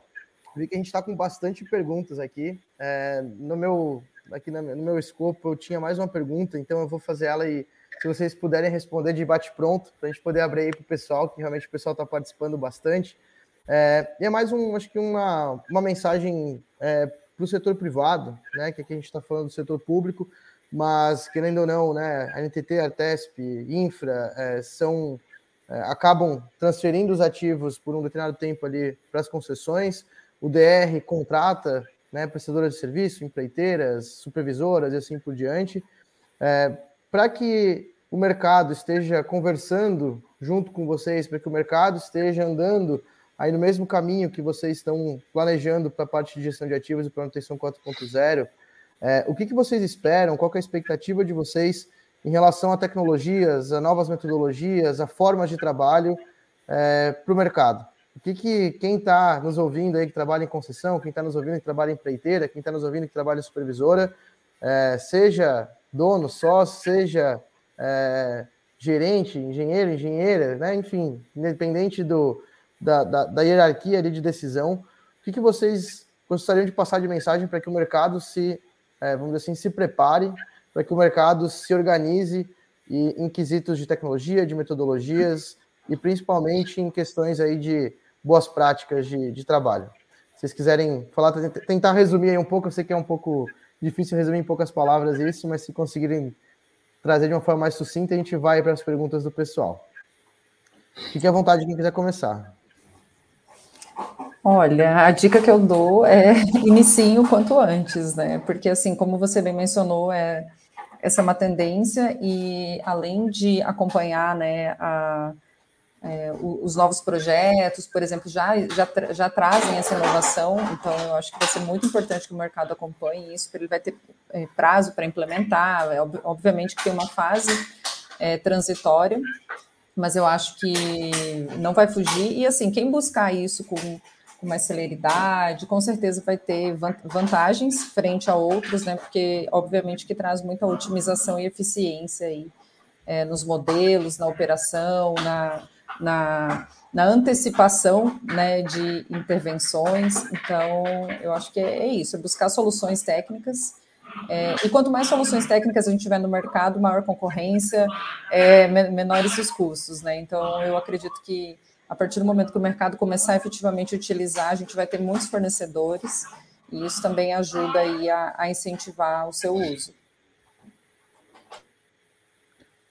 É, assim, eu, eu sei, eu resumiria em algumas palavras-chave, assim, em portais web, é, né, tentar usar inteligência artificial, é, a parte de também é, de nuvem, né, de, então assim, gerenciamento né, de informações em nuvem, ou seja, banco de dados em nuvem e tal, é, né, sistema integrado com banco de dados, esse tipo de coisa, tentar padronizar protocolos ou é, né, dicionários de dados da, da, ali da, de rodovias, né? Acho que isso também é, contribuiria também para para uma boa um bom desenvolvimento, vamos dizer, do, do né, dessa, dessa questão.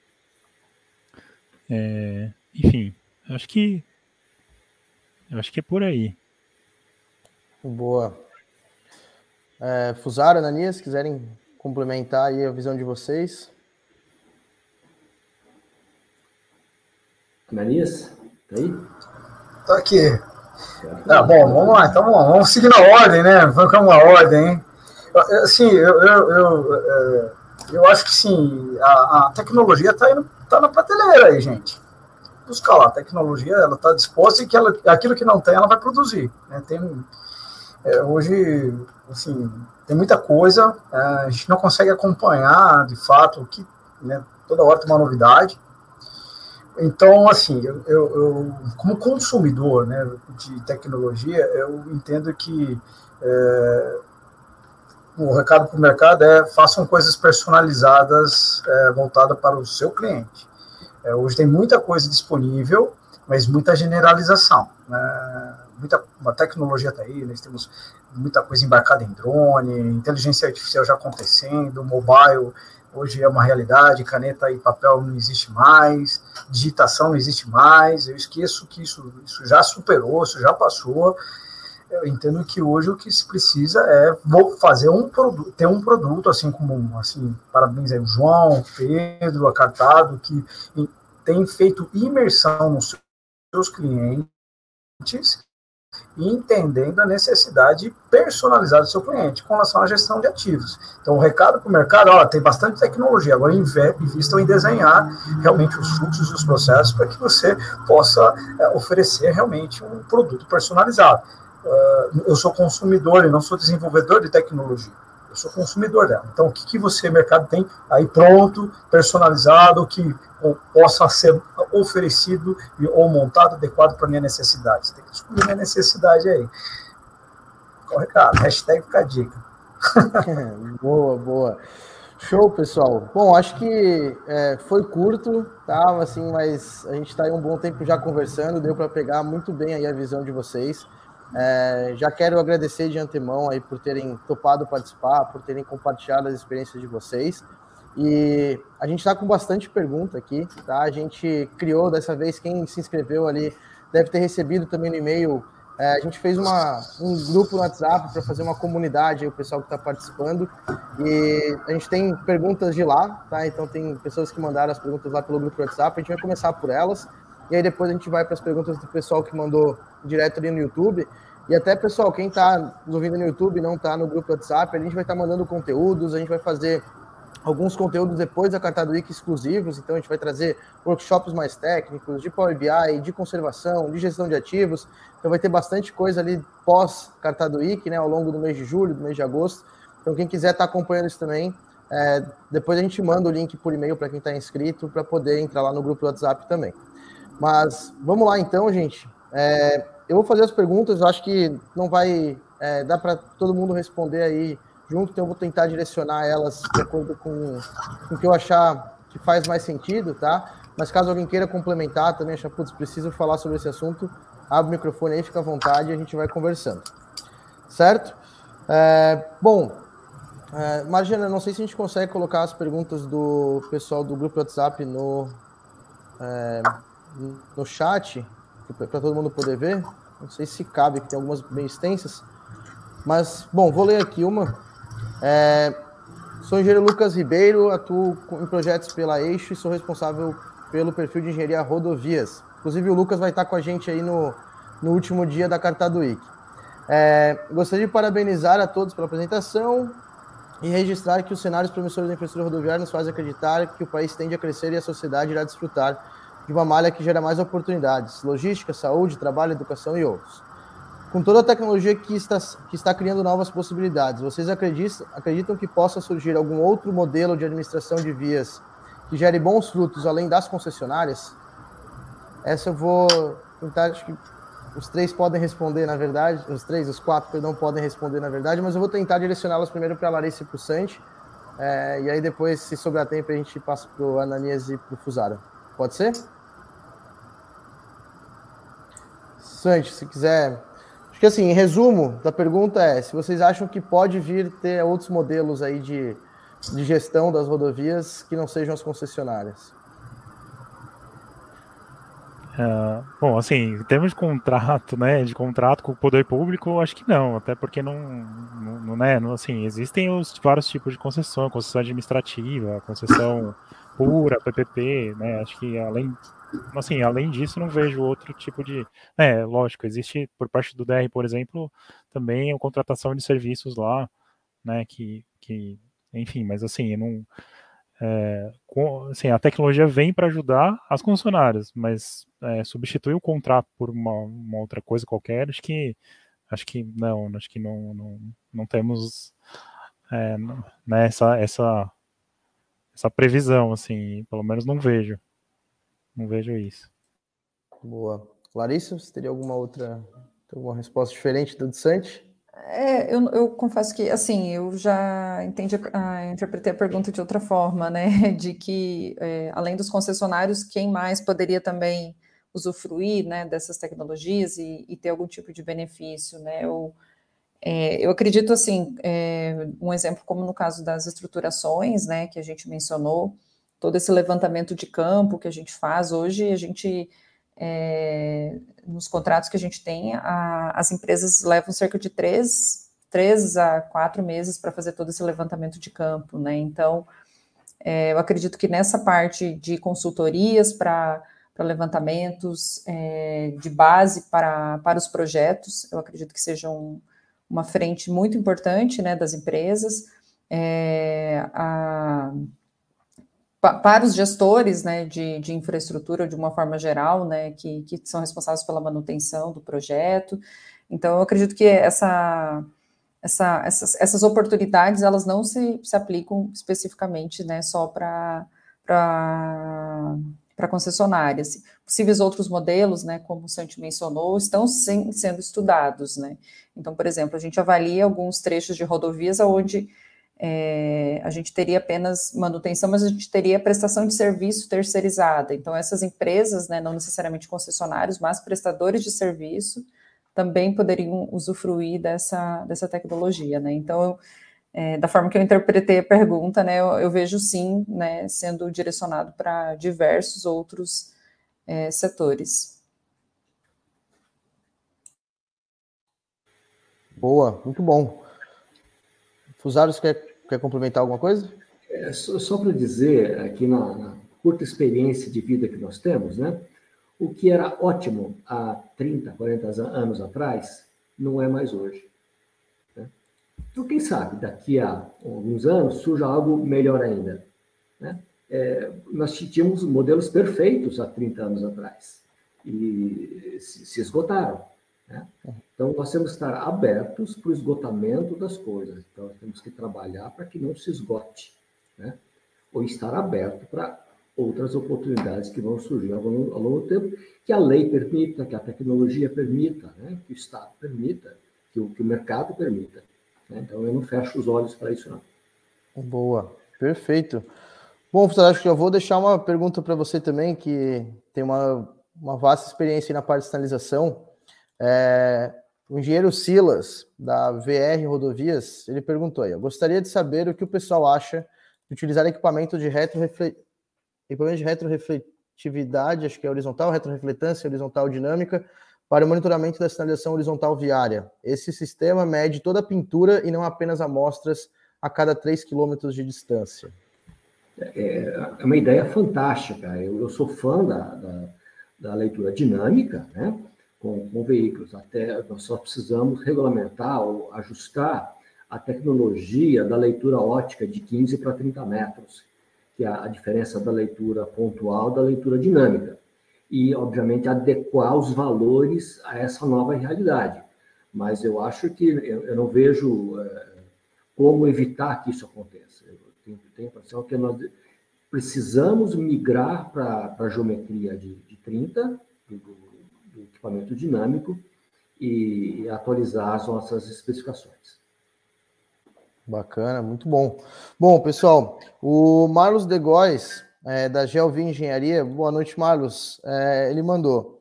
É, investimento em sistema de gestão de ativos implantados e mantidos de forma intermitente não geraria no futuro próximo custos menores com projetos?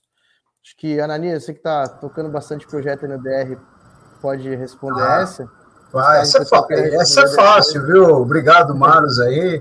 Mas essa é fácil, certamente, certamente. A gente, é, é, você monitorando os ativos e fazendo um, um trabalho realmente é, muito bem estruturado né, de gerenciamento, seja qual o ativo, pavimento, obras de arte, elementos de proteção e segurança, enfim, qual que seja, você vai entender melhor a sua performance, sua vida útil, é, você vai ter uma fonte de dados aí, de pesquisa para dimensionamento de pavimento, comportamento, realmente ele respondeu aquele pavimento projetado para 10 anos, ele está, é, as metodologias utilizadas hoje está tá se comportando, como é, do jeito esperada, expectativa, aquela película prevista para sete anos, ela realmente tem durado, película retrorefletiva, ela dura sete anos, a pintura horizontal, que a gente, no plano de, de negócio, a gente pensou em um ano de duração, ela está durando um ano de, tem duração de um realmente. Então, não é só para melhoria de projeto, viu, Mário? Certamente,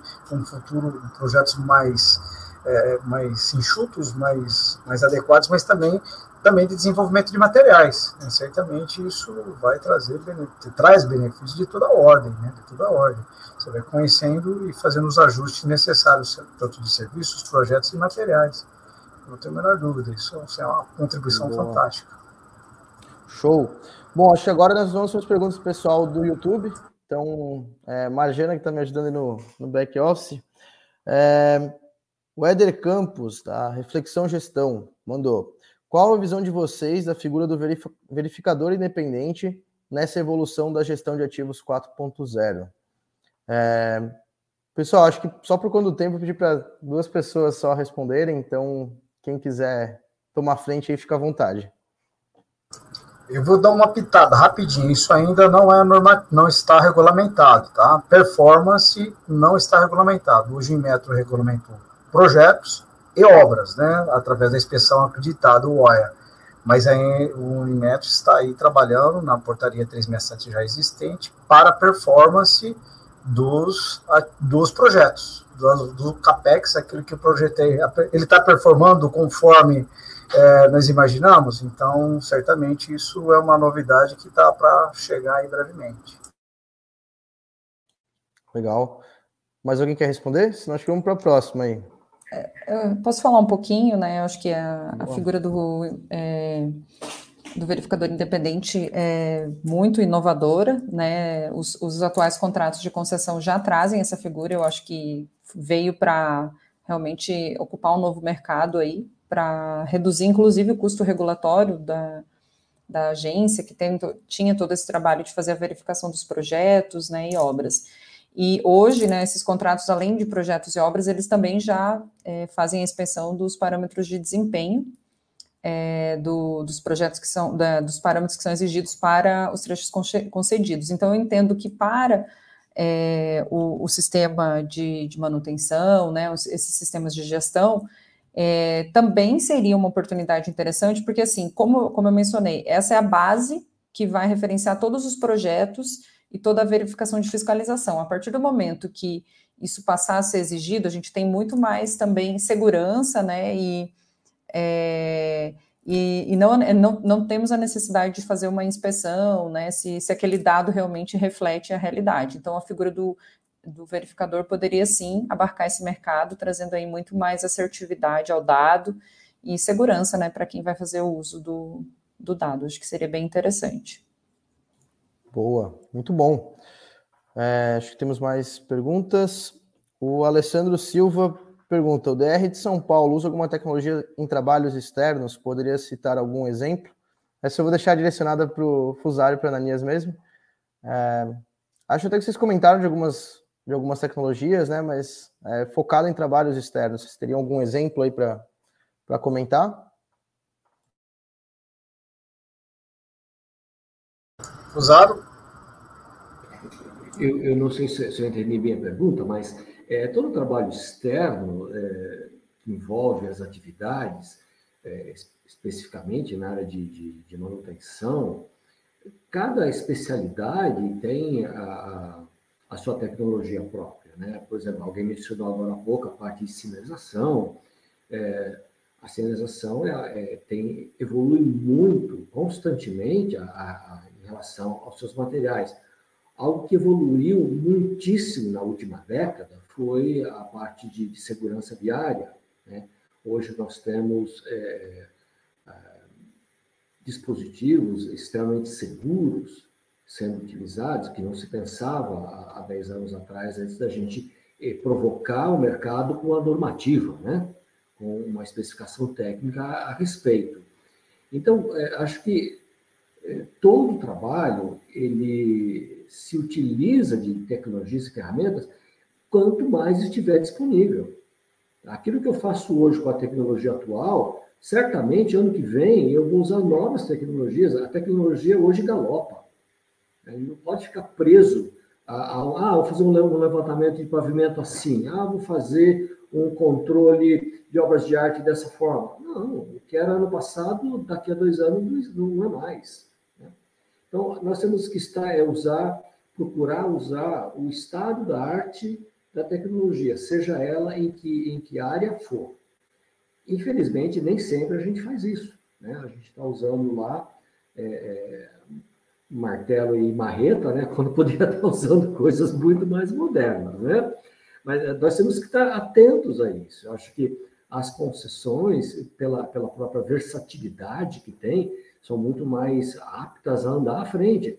Mas o, o, o Estado, o DR, já deixou de, de caminhar atrás da tecnologia. Hoje o, o DR está atento a tudo isso e tem cada vez mais contratado serviços de, de, de melhor tecnologia. Perfeito. Bom, é, temos mais duas perguntas só aqui, pessoal, então acho que a gente consegue fazer todas elas. É, o Lucas Oliveira pergunta: as novas concessões estão com sistemas em contrato, o que vai facilitar a gestão de ativos. É, mas e as antigas concessões? O que as agências estão planejando com elas para essa evolução tecnológica?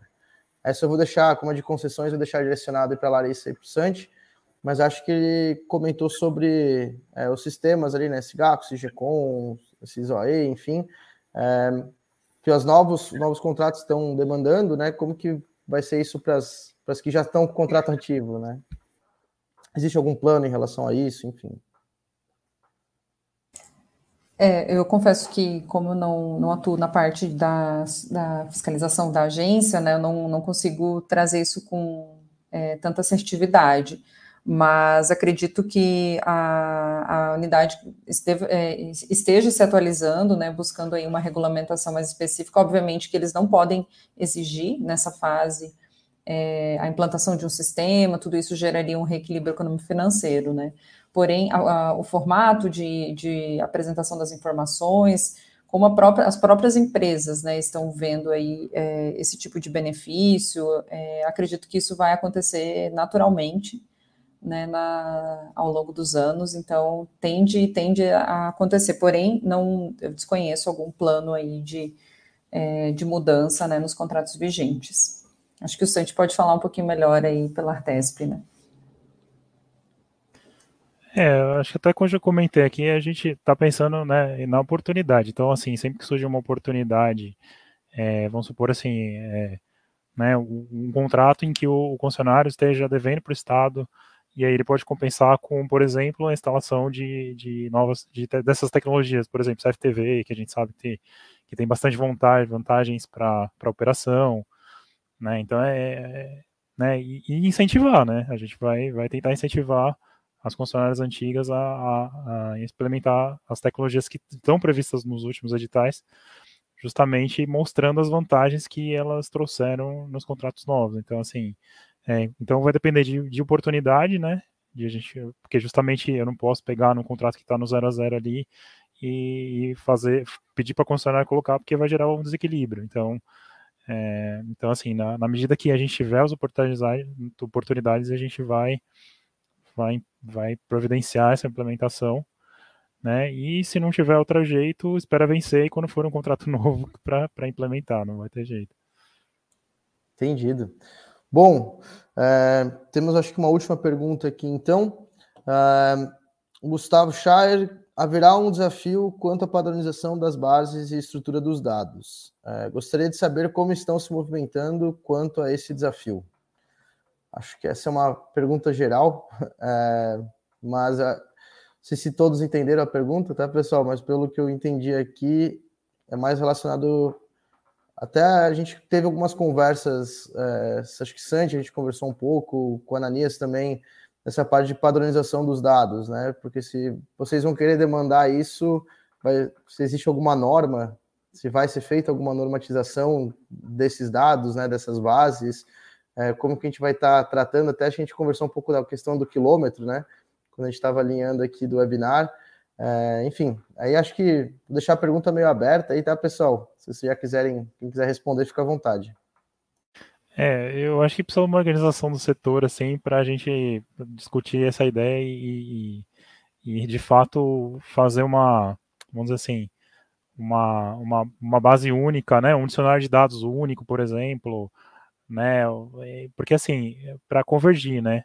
Porque a gente tem muita, muita opção no mercado e, e, e aí é, fica difícil depois tentar convergir. Aqui, o que a gente tem feito aqui na Artesp é o seguinte: os dados que a gente precisa receber padronizados para jogar num sistema que a Artesp detenha, por exemplo, esse MITS, né, que recebe esses dados, por exemplo, de volume de tráfego, e cada concessionária tem o seu sistema, é, a gente padronizou um dicionário de dados e, e, e recebe via web service.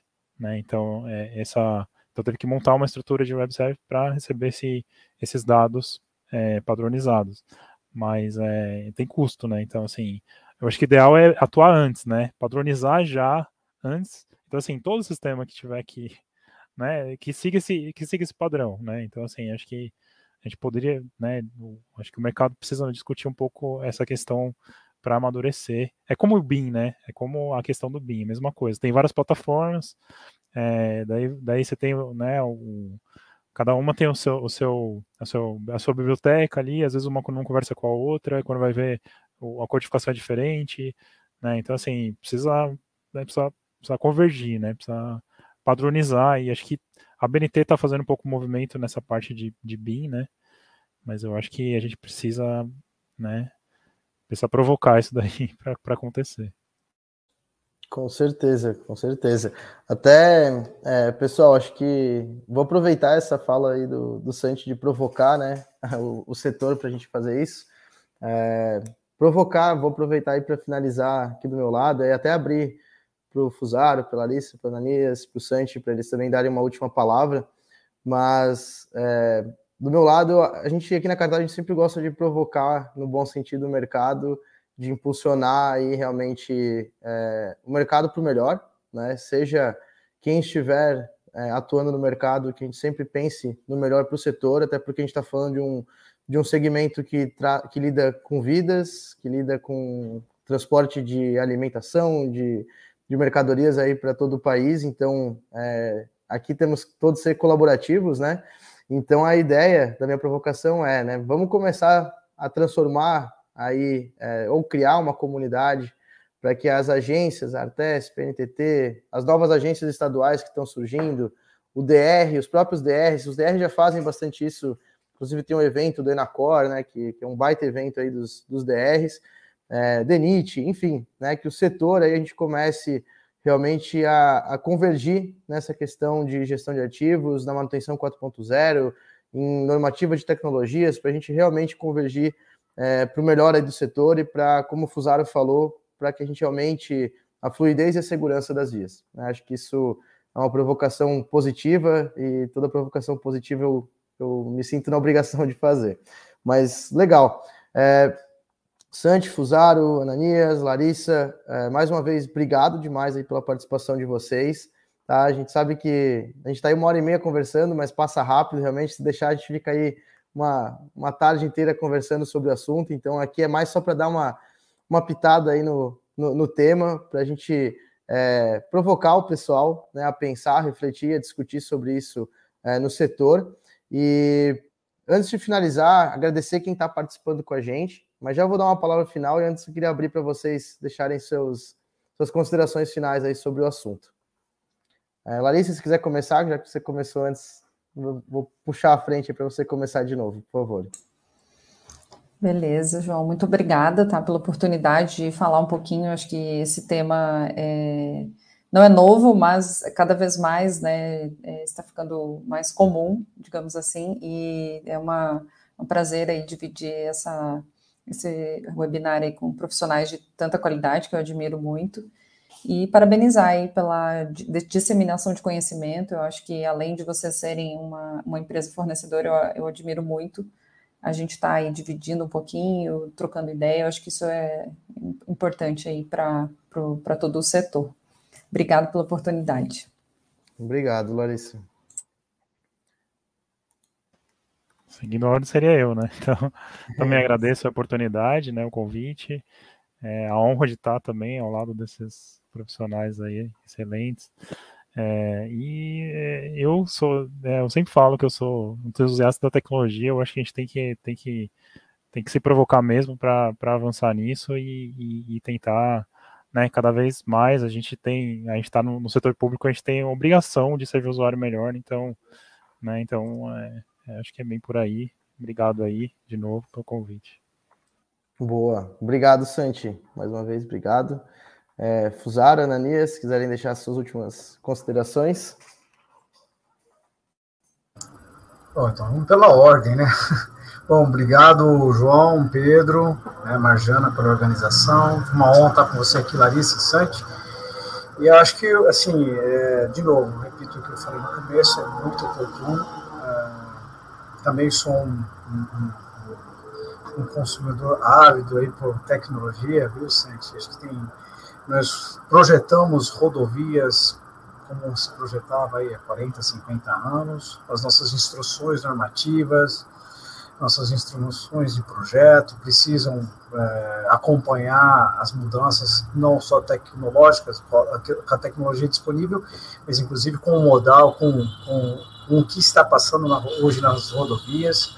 O modal mudou, né? Eu tenho feito essa provocação, até que momento nós vamos investir em restrições e fiscalização e entender que existem outras combinações veiculares circulando pelas nossas rodovias. Hoje nós temos aí é, regulamentado, né, é, veículos até com 11 eixos, com mais de 90 toneladas. Precisamos, precisamos do apoio da tecnologia para entender, para passar por essas revisões. Uh, tem muito o que se fazer. Eu acho que é, mas nós estamos no caminho certo, acho que é o fundamental é isso. Tem muito o que fazer, tem muita gente, tem muita gente nova né, aparecendo, o mercado tem aparecido players novos, né, a Cartada é um exemplo desse, né, de que não se faz somente de projetistas e de operadores de rodovias, nós temos que ter um apoio do suporte da inteligência aí, é, paralela em trazendo tecnologia, facilitando a nossa vida, né, como operador de rodovia. Uh, acho que eu que sou muito otimista, acho que muita coisa nova vai, vai vir e estejam preparados. Acho que Nós temos que estar preparados, mente aberta realmente para, como o Fusaro falou, o que está se fazendo hoje, talvez amanhã a gente tenha uma solução melhor. Não que seja ruim hoje, mas uma solução melhor pode vir. Temos que estar dispostos a assimilar. Boa. Vamos adiante. Obrigado, Ananias. Fusaro, se quiser encerrar, favor. Gente, olha, é um prazer estar aqui com vocês. Eu gostei muito de estar participando desse, desse tempo junto, ouvir a opinião de vocês, as experiências de vocês todos. E, como vocês falaram, a tecnologia é algo fantástico. Né? É, a tecnologia existe para tornar a vida mais fácil, é, existe para tornar a vida mais, mais prática e mais eficaz. É, hoje a tecnologia permite a gente fazer aquilo que a gente não fazia antes, aquilo que a gente não conseguia fazer. Então, a gente tem que estar de olhos abertos, fomentar cada vez mais o uso de, de novas tecnologias, a pesquisa, o desenvolvimento, para que a gente, não só a nossa vida seja mais fácil, mais eficaz, mas para quem nós trabalhamos, seus nossos usuários, sejam melhor servidos cada vez mais. Então, a tecnologia é fantástica. Nós temos, e um evento como esse é, é, é muito importante e deve ser promovido cada vez mais. Muito obrigado por estar aqui com vocês. Um abraço a todos. Boa, Fusaro. Obrigado.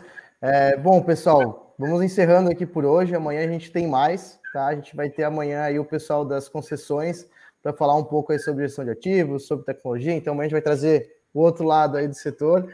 É, e na, na quinta-feira, no dia 29, a gente vai estar com uma equipe bastante, é, bastante rica. É um, é um, um grupo aí de, de parceiros nossos que estão trazendo conteúdo também para o setor. Né? Então não deixe de acompanhar. É, a gente está divulgando também nas nossas redes.